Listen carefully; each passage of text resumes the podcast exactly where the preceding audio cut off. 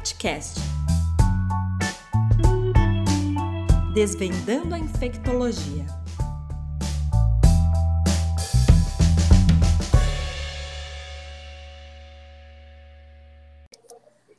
Olá, sejam bem-vindos a mais um podcast do InfectCast. No episódio de hoje a gente vai falar sobre a hanseníase e seus estigmas. Meu nome é Jéssica, eu sou estudante de medicina da Universidade Federal de Rondonópolis e hoje a gente conta com a participação do Dr. Fábio Francesconi, que é dermatologista. Oi, Fábio. Oi, Jéssica, tudo bem? É, antes de tudo, queria parabenizar a iniciativa de vocês. Eu, eu sou muito fã de podcast, gosto muito. E sou fã de doenças infecciosas. Sou dermatologista de formação, segui toda a formalidade tá, acadêmica. Agora, é nas doenças infecciosas que eu gosto mesmo de trabalhar. E vamos lá, vamos falar sobre uma doença tão importante né, para o Brasil e para alguns países do mundo ainda. Então a gente começa falando sobre os conceitos bem básicos do que é a hanseníase? Então, vou, eu vou começar dizendo o seguinte: quando eu iniciei meus estudos de dermatologia lá atrás, é, no, os professores eles eram muito caxias em relação à, à pronúncia. Né? Então, no Brasil, eu acho que é o único país do mundo que não usa o termo lepra, a gente usa o termo só que os puristas preferem que a gente fale anseníase e não ranceníase. Então é só para, acho que é mais a título não de correção, mas de curiosidade, para vocês saberem disso quando a gente está conversando com, com os ansenólogos. A gente está falando de uma doença causada por uma bactéria, mais especificamente por uma micobactéria. E essa micobactéria, ela foi descrita, ela foi descrita pelo Hansen, né? Ele, em 1873. Aí eu vou colar o nome dele aqui. Gerhard Henrik Amawer Hansen. Ele é da Noruega e daí vem a terminologia hanseníase. A micobactéria é um micobacterium lepre. É uma bactéria que tem transmissão por vias aéreas superiores. Então a gente é, adquire essa doença pela narina, principalmente, e essa micobactéria ela tem tropismo basicamente por dois órgãos, pela pele e pelos nervos, pelos neurônios periféricos. Então, é, de forma bem simplificada, a gente está falando então de uma doença bacteriana de transmissão de vias aéreas que vai se manifestar na pele e vai se manifestar nos nervos uma característica muito interessante: o período de incubação é longo. Então, a gente pode entrar em contato hoje e manifestar a doença apenas 5, 6, 9, 10 anos depois. Então, essa é uma característica que tem que estar no nosso radar quando a gente estiver considerando a poss possibilidade né, de. Entendi. E até pela história da hanseníase, igual você falou que alguns lugares ainda continuam até a chamar de lepra, é uma doença muito estigmatizada. E a gente queria saber o porquê que acontece isso. É uma. O que, que acontece?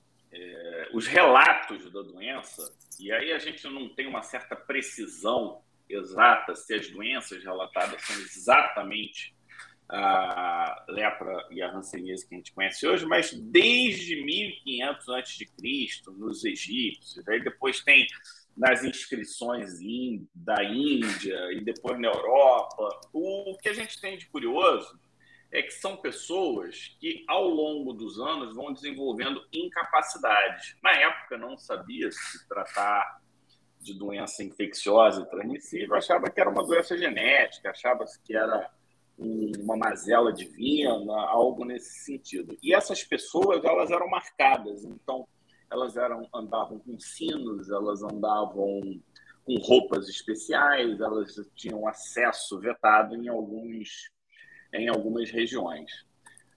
Com a descoberta de tratar-se de um agente infeccioso, o estigma não melhorou. E, na verdade, foram uma das estratégias criadas para o cuidado desses pacientes foi a criação de leprosários, né, de verdadeiros centros de isolamento.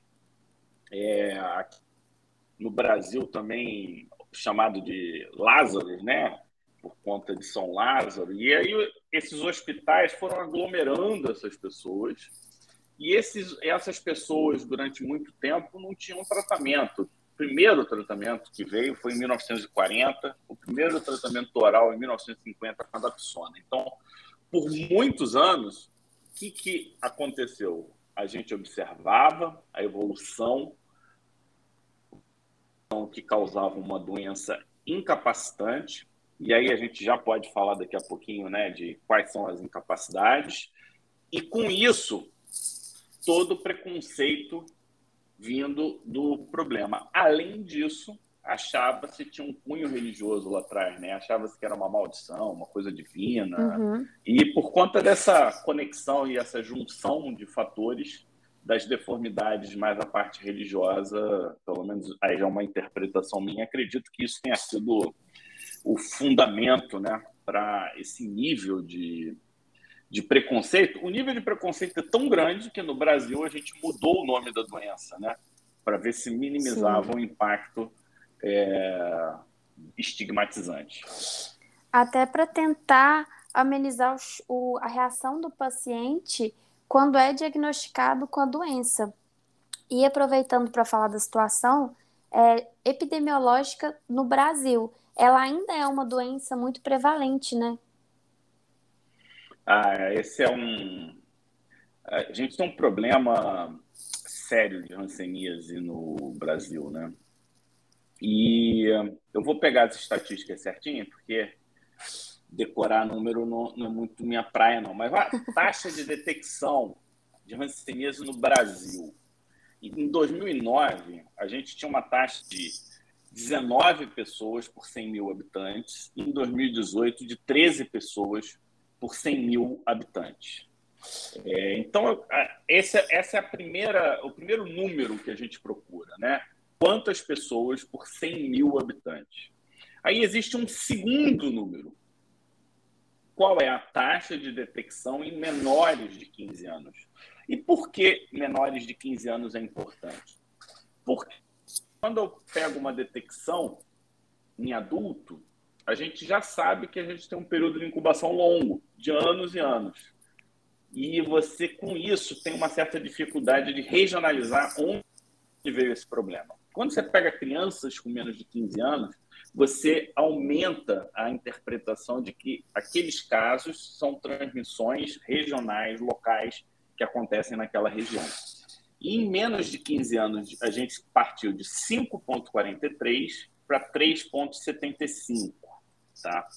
É, de 2009 uhum. para 2018. E a outra estatística importante que a gente tem que utilizar na miceníase é a taxa de detecção em pessoas com grau 2 de incapacidade. Significa o quê? Se tem grau 2 ou mais, significa que o diagnóstico foi tardio. Né? A gente perdeu um tempo muito grande entre o início da doença e o diagnóstico propriamente dito baixou de 12,7 para 10,8. Agora, veja bem, a gente tinha 19,64 detecção geral e 0,7 com pessoas com grau de incapacidade 2 ou mais, ou seja, mais da metade desses pacientes diagnosticados em 2009 foram diagnosticados tardiamente. E se a gente for é, para 2018, a proporção, a relação, ela se aproxima de 19 para 13, só que os de grau de incapacidade ficou em 10, ou seja, a gente diminuiu o número de diagnósticos, porém a nossa capacidade de diagnóstico a tempo, em tempo adequado, não melhorou, ou seja, baixou de 12 para 10. Então a gente tem uma desproporção muito ruim. Professor, aqui, é... você está usando qual microfone? Eu estou usando o AirPod. não sei se ele está esbarrando em algum lugar ou alguma coisa, mas esse último pedacinho, ele ficou. Ele deu uma mudada na voz, dando tipo um eco. Só pra gente seguir mesmo. Tá, eu não sei onde qual que é o último pedacinho. É do, da comparação? Não, eu acho que nem precisa repetir, não. É só ver se ele não tá encostando em mais nada, me... mais nada. Por exemplo, se ele não tá encostando no seu rosto ou algo assim, pra afastar, que aí a gente segue. Minha voz? Agora tá bom.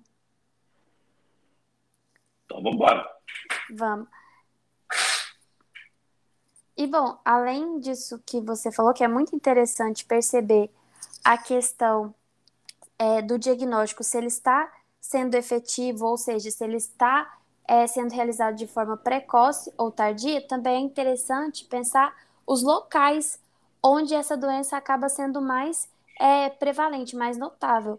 Que no caso do Brasil, os principais estados são Mato Grosso, Pará, Maranhão, Tocantins, Rondônia e Goiás, concentrando mais de 80% do total de casos diagnosticados. Isso a gente vê até a questão da negligência da doença mesmo. E voltando um pouco à questão das manifestações clínicas, que você já até começou a falar que elas são responsáveis também pelo estigma, pela história da doença, a gente gostaria de saber como que essa doença se manifesta. É, o, a hanseníase ela é, ela tem um, um espectro de apresentação muito variado e talvez seja uma das doenças de maior número de diagnósticos diferenciais dermatológicos, né? Mas como que a gente conseguiria suspeitar, né? Principalmente para quem não faz dermatologia, principalmente para quem não tem uma intimidade com o exame dermatológico. E eu sei que o exame dermatológico ele pode ser desafiador, né? Quando você ainda não está treinado, quando você está é, numa fase inicial do, de aprendizagem, ou até quando você tem que atender muitos interior, né? Quem trabalha no interior não tem, não, não tem que escolher. É, o paciente se apresenta e você tem que dar o diagnóstico. Então, vamos simplificar. A indeterminada. Essa é a apresentação clínica mais inicial. E ela se caracteriza por perda da cor. Então, a gente está falando de hipocromia. Quem pele morena, pele aqui da região norte, por exemplo, é mais fácil da gente perceber. Então, a gente está falando de uma mancha, uma leve placa, com uma cor um pouquinho mais clara do que o, o essa alteração de cor, ela geralmente é precedida por alguma alteração de sensibilidade. Inicialmente, sensibilidade térmica e depois sensibilidade tátil e dolorosa. Tem uma grande pegadinha aí, que é o rosto. O rosto, como tem uma, uma inervação mais é, elaborada e um pouco mais especial, você tem uma perda mais tardia. E aí isso pode, às vezes, é, quando ainda tem um pouco de sensibilidade no local, pode achar que não é da hanseníase. Então, hanseníase indeterminada, eu acho que relativamente claro, né? Você quer fazer algum comentário em relação a essa apresentação clínica? Não, tá perfeito. Aí, uma vez você tendo hanseníase, a indeterminada, ela recebe esse nome exatamente por isso, porque é o primeiro contato, é, nesse primeiro contato você tem essa manifestação, e aí eu queria dar uma dica, né? Algumas pessoas têm, têm feito foto com o celular e aumentado o contraste. E aí, quando você olha no celular, você vendo o contraste do celular, você consegue perceber a diferença de cor e mapear mais bonitinho a mancha. Essa dica é legal. É...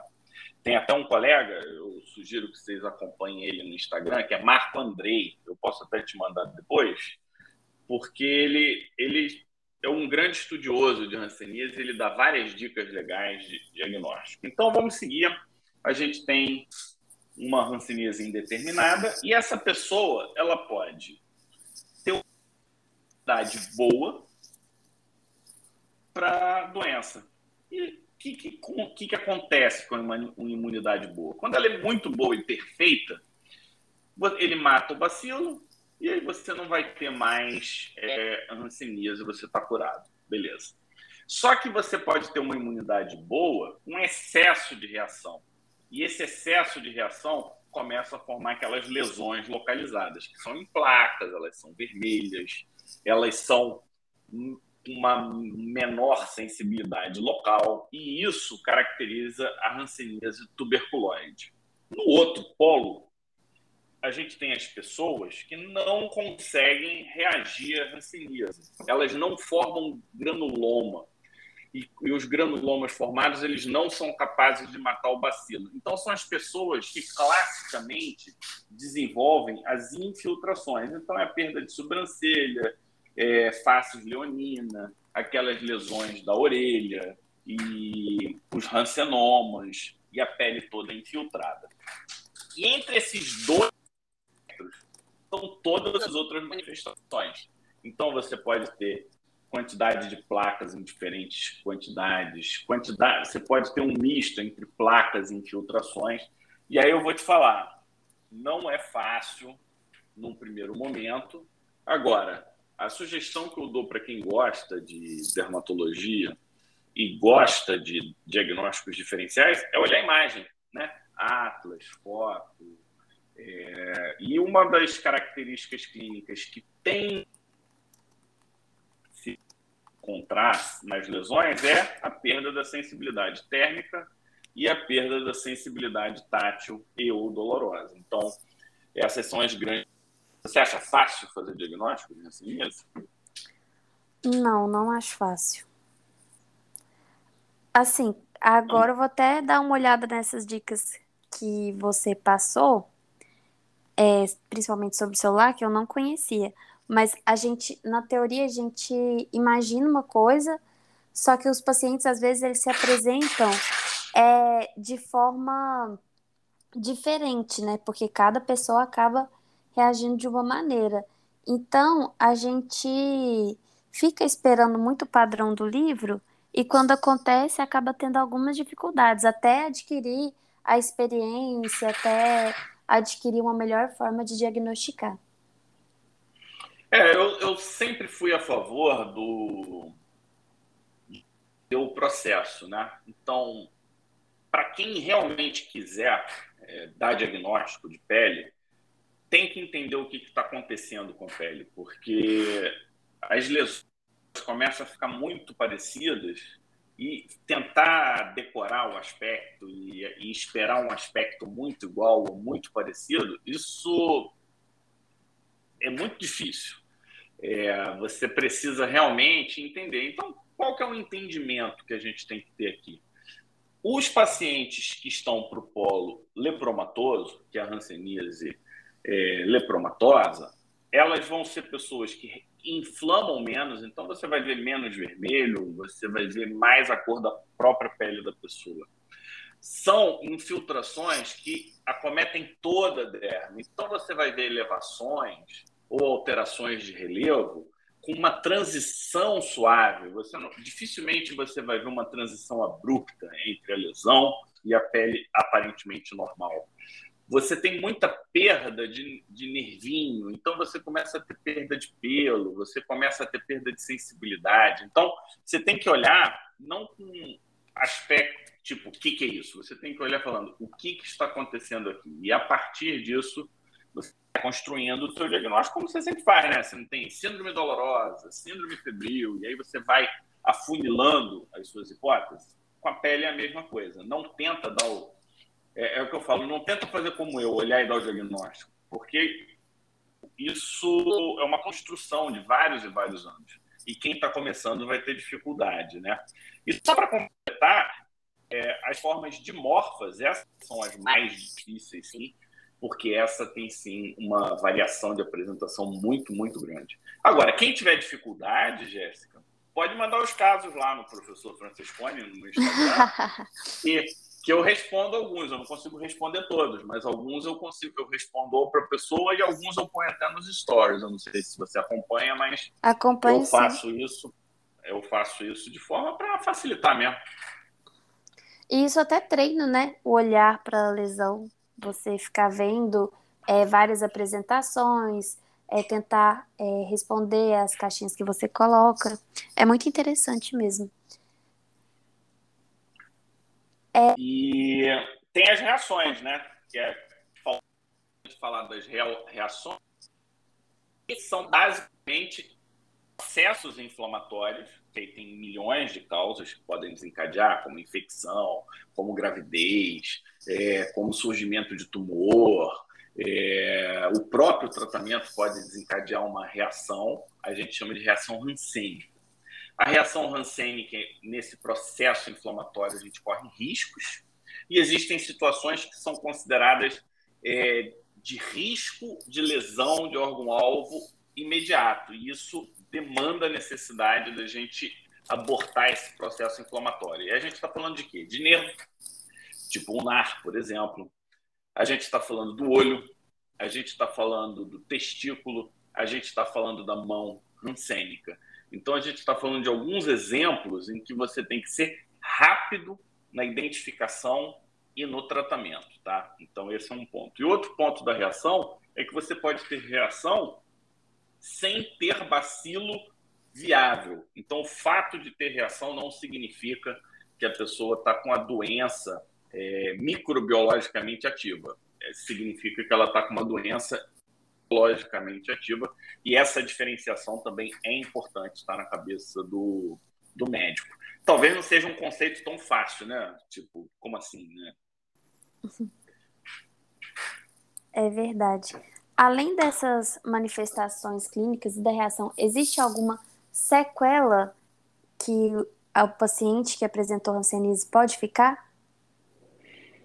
Com certeza, sim. Eu não falei da doença neural pura, né? Então, a gente tem que palpar o nervo, é uma das poucas doenças que causam espessamento neural. Então, quando sabendo palpar, se tiver espessamento, principalmente espessamento com dor, com choque, isso é, é uma característica da hanseníase. E essa lesão neural ela vai, ela começa com a sensibilidade, ela pega o tronco nervoso. Então a gente está falando do ulnar, a gente está falando do mediano, a gente está falando do fibular, a gente está falando então de sequelas motoras e sensitivas. As sequelas sensitivas, a pessoa começa a se queimar, começa a se machucar, começa a ter úlcera crônica, pode evoluir com lesão óssea, deformidade óssea e até casos de carcinoma espinocelular. É, é uma das piores junções, porque ele pega o quinto e o sétimo par. Então, o sétimo ele dá lagoftalmo e no quinto ele perde a sensibilidade de córnea. Então, ele não consegue fechar o olho e, e um olho que ele perde sensibilidade. Com isso, esses microtraumas acabam levando a catarata, perda de visão e por aí vai. Você pode, por conta da mucosa nasal, é, evolutivamente, perder a cartilagem, perder o suporte ósseo e desabar o rosto. É, que mais? E eu acho que essas são as principais, né? Deformidades é, físicas, lesões por perda de sensibilidade, úlceras crônicas e carcinoma espinocelular, deformidade óssea, osteomielite crônica. Chega, né? É tanta, tanta possibilidade. Agora a gente tem que, não pode aceitar isso. Um paciente que chegou nesse estágio significa falha do serviço de saúde, falha do serviço público e falha de nós médicos em identificar esses casos. Isso é inadmissível. Inclusive, a Organização Mundial de Saúde, é, nesse ano de 2021, soltou um documento em que eles querem zero hanseníase no mundo até 2030. Isso já é uma resposta é, a falha da, da, tentativa anterior, não conseguiu, que era baixar a hanseníase, e agora eles querem zerar. Será que a gente vai conseguir? Eu espero que sim. O seu podcast vai ajudar é, nesse sentido. Tomara que sim, né? Até para ter, pelo menos inicialmente, é, uma maior detecção precoce, né? Para a gente ir evoluindo até conseguir zerar. Tomara que seja concretizado. E aí a gente aproveita e já fala sobre o diagnóstico, como é realizado o diagnóstico da hanseníase. É, o diagnóstico ele é suspeição clínica, é o principal. Tem o exame que chama a bacterioscopia. Antes da bacterioscopia, a gente vai para o teste de sensibilidade térmica. Você sabe fazer um teste de sensibilidade térmica? Faz hoje um teste de sensibilidade térmica. Você tem, assim, alguma. A térmica? Alguma estratégia que você use? Olha, no no laboratório, quando a gente fez, eu ainda não passei no, no ambulatório mesmo, só no laboratório, a gente fez com água, porque a gente tinha disponível é, água quente e água fria num, num recipiente de vidro em que a gente colocava na, na lesão. Aí eu já ouvi falar de alguns é, colegas que às vezes eles fazem até com uma xicrinha de café, quando não tem é, o material para para realizar. É, o, isso é uma ideia. Outra ideia é pegar um, um algodãozinho e molhar com álcool, porque aí fica mais geladinho. Então uhum. você pega um álcool e um seco, é uma alternativa. O ideal é o tubo de ensaio, uma água morna e uma Sim. água é, temperatura ambiente. Aí você vai é, mapeando. O ideal é que a superfície não seja muito larga, porque aí dá uma confundida, né? Você acaba dando uma falseada no exame. O teste de sensibilidade pode ser desde com a ponta da caneta até os estesiômetros. A vantagem do estesiômetro é você fazer um mapeamento em graus, e aí você consegue, tipo, é, mapear o nível de perda de sensibilidade é, o, tem colegas que fazem um mapeamento assim super dedicado e é interessante, principalmente para o acompanhamento terapêutico. Né? A gente sabe que pode ficar algum tipo de sequela, mas quando é numa fase muito inicial, a, a recuperação é para ser total. Aí você fez, suspeitou clinicamente, você fez o teste de sensibilidade nas lesões suspeitas e nas áreas dos troncos mais acometidos, então a gente está falando de palma da mão e região plantar. É, você faz os movimentos é, relacionados aos nervos motores, então suspeitou, viu alteração de sensibilidade motora relacionada, você praticamente fechou o diagnóstico. Se for pelo manual, a gente já tem é, subsídio para iniciar o tratamento. Eu prefiro que você evolua um pouco mais, porque você vai, você pode vir a precisar dessas informações no futuro, quando você for tomar a tua decisão é, é, de continuidade terapêutica, né? Então, seguiu essa parte, a gente vai para a bacterioscopia, que o pessoal chama de baciloscopia, né? Na baciloscopia, a gente faz, antigamente, a gente fazia coleta, coleta de linfa. A gente fazia um corte, pegava a linfa, linfa sem o sangue e observava. Hoje não é mais linfa, hoje a gente chama de raspado dérmico. Então a gente faz um corte e raspa a porção interna da derme. A gente faz isso dos lóbulos da orelha, a gente faz isso, por exemplo, dos cotovelos, a gente faz isso da lesão suspeita. E aí manda, a coloração é o BAR, né, Nielsen, e faz a contagem do, de bacilos. Você pode fazer a biópsia da lesão. Então você tira um fragmento da lesão suspeita e aí você pega a base e esfrega como se fosse uma citologia, a gente chama isso de imprint. E aí você também faz a bacterioscopia ou baciloscopia dessa lesão e a peça você encaminha para histologia e você, histologia fazer a coloração especial também. Basicamente isso. Você hoje em dia a gente usa ultrassom dos nervos, né, para saber, para avaliar espessamento neural, para que às vezes não é tão difícil de conseguir, é só conversar com um colega que faz ultrassom. Aquela ponteira que vê tireoide já consegue ver alguns nervos, então é, já dá para fazer. Acho que é, esse é o, é o core, é o principal. E depois de ter feito esse diagnóstico, como que é feito o tratamento? Ele é disponibilizado pelo SUS? Ah, ele é 100% gratuito, né? Ele é total SUS. E hum, inclusive eu acho interessante, ele é total SUS, mas a medicação ela é liberada pela Novartis. Então, antigamente era uma fundação no Japão que pagava, e a partir de 2000 não vou lembrar o ano agora. Não sei, eu não lembro o ano certinho, mas o fato é que a Novartis ela se comprometeu a, a bancar essa medicação que é distribuída pela Organização Mundial da Saúde é, por, mais, por vários anos. Eu não, não lembro. Então, acho que é interessante.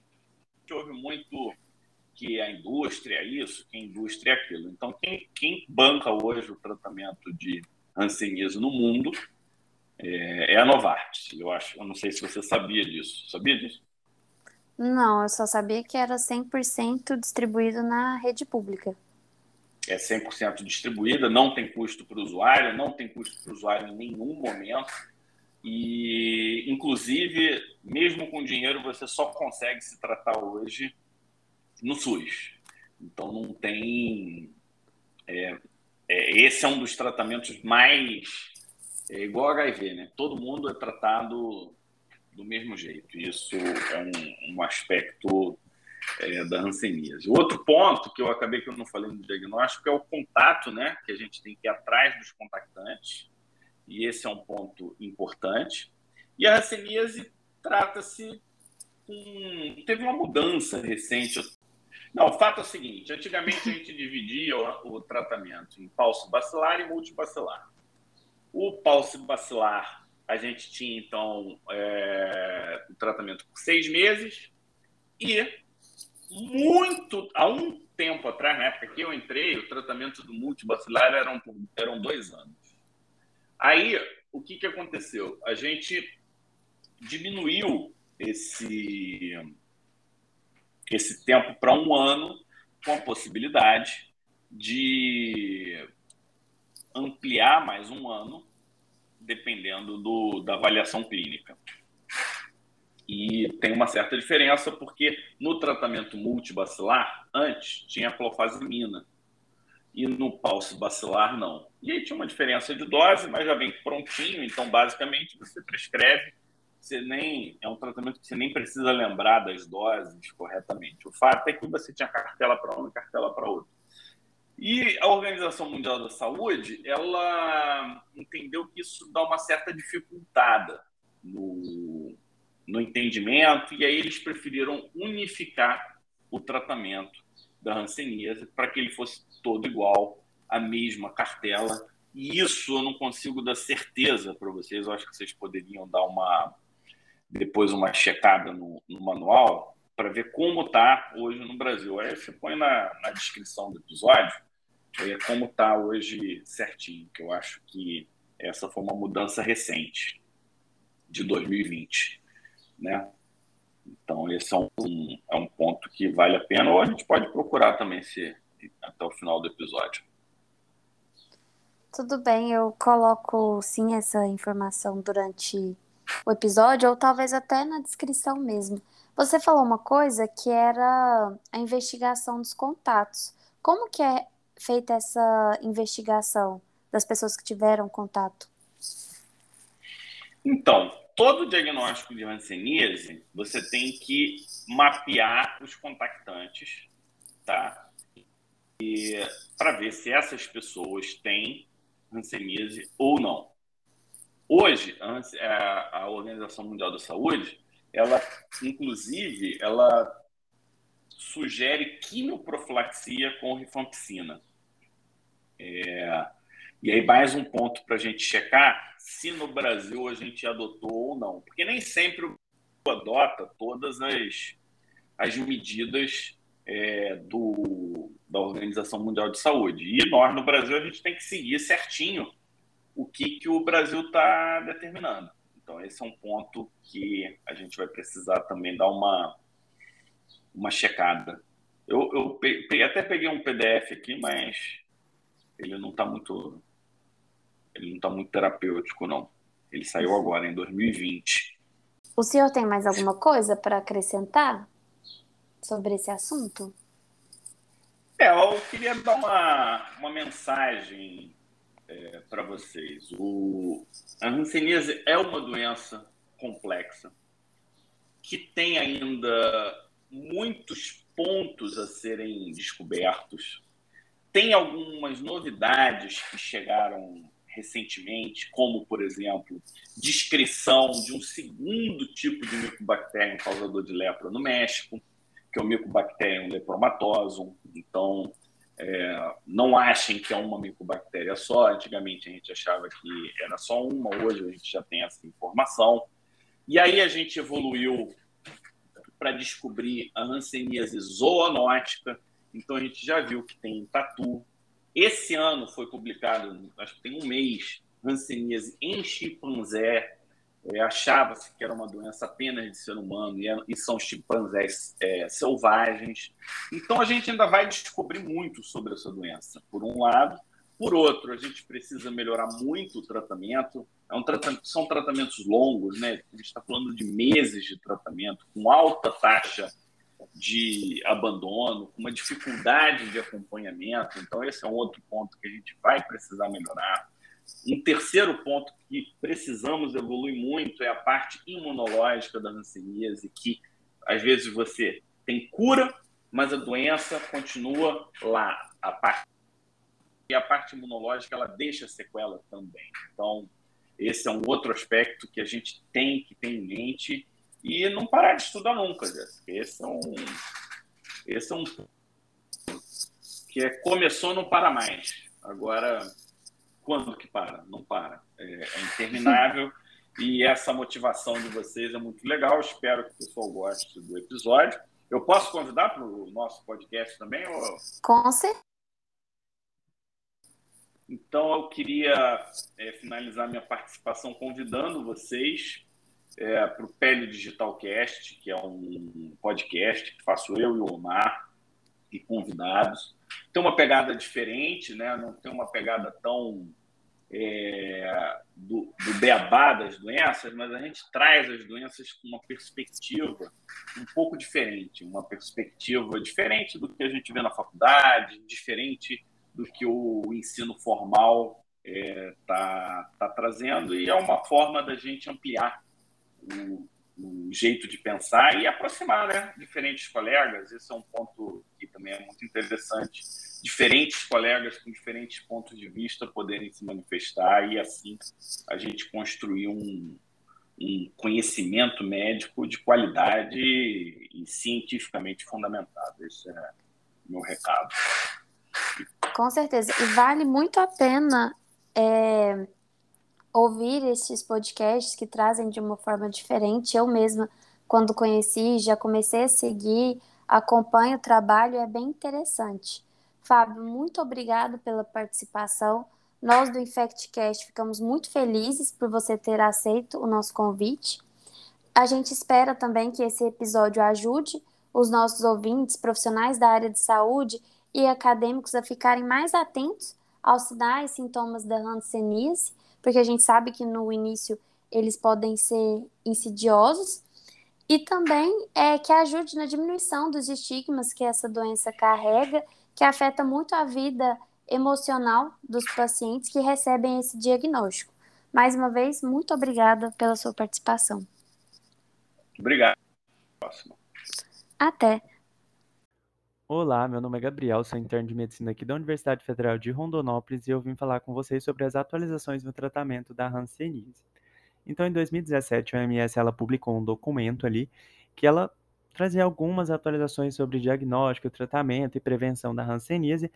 Dentre essas atualizações, uma muito importante e muito interessante foi a recomendação de um regime único de três medicamentos, então a rifampicina, a clofazimina e a dapsona, para todos os pacientes com hanseníase. O que mudaria seria o tempo de poliquimioterapia. Então, os pacientes paucibacilares iriam utilizar essas três medicações durante seis meses e os pacientes multibacilares eles vão usar essa poliquimioterapia durante 12 meses. Ah, então o que muda da terapia antiga? Antes, os paucibacilares eles só utilizavam a rifampicina e a dapsona ali por seis meses. Então, agora a gente tem a implementação da clofazimina nesse tratamento.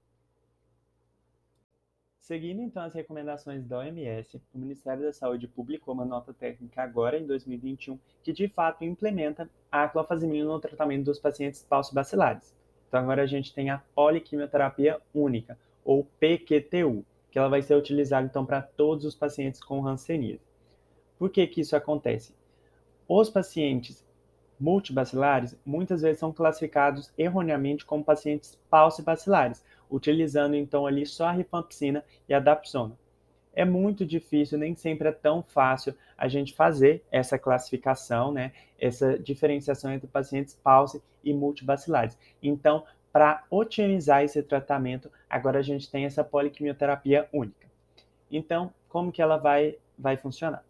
Para os pacientes multibacilares, não muda nada, ela é praticamente idêntica ao tratamento antigo que já era preconizado. E para os pacientes paucibacilares agora, a gente tem a rifampicina, clofazimina e dapsona com doses mensais ali supervisionadas. Então, dois comprimidos de 300 de rifampicina, três cápsulas de 100 miligramas de clofazimina e um comprimido de 100 miligramas ali, todos administrados ali na frente do profissional de saúde.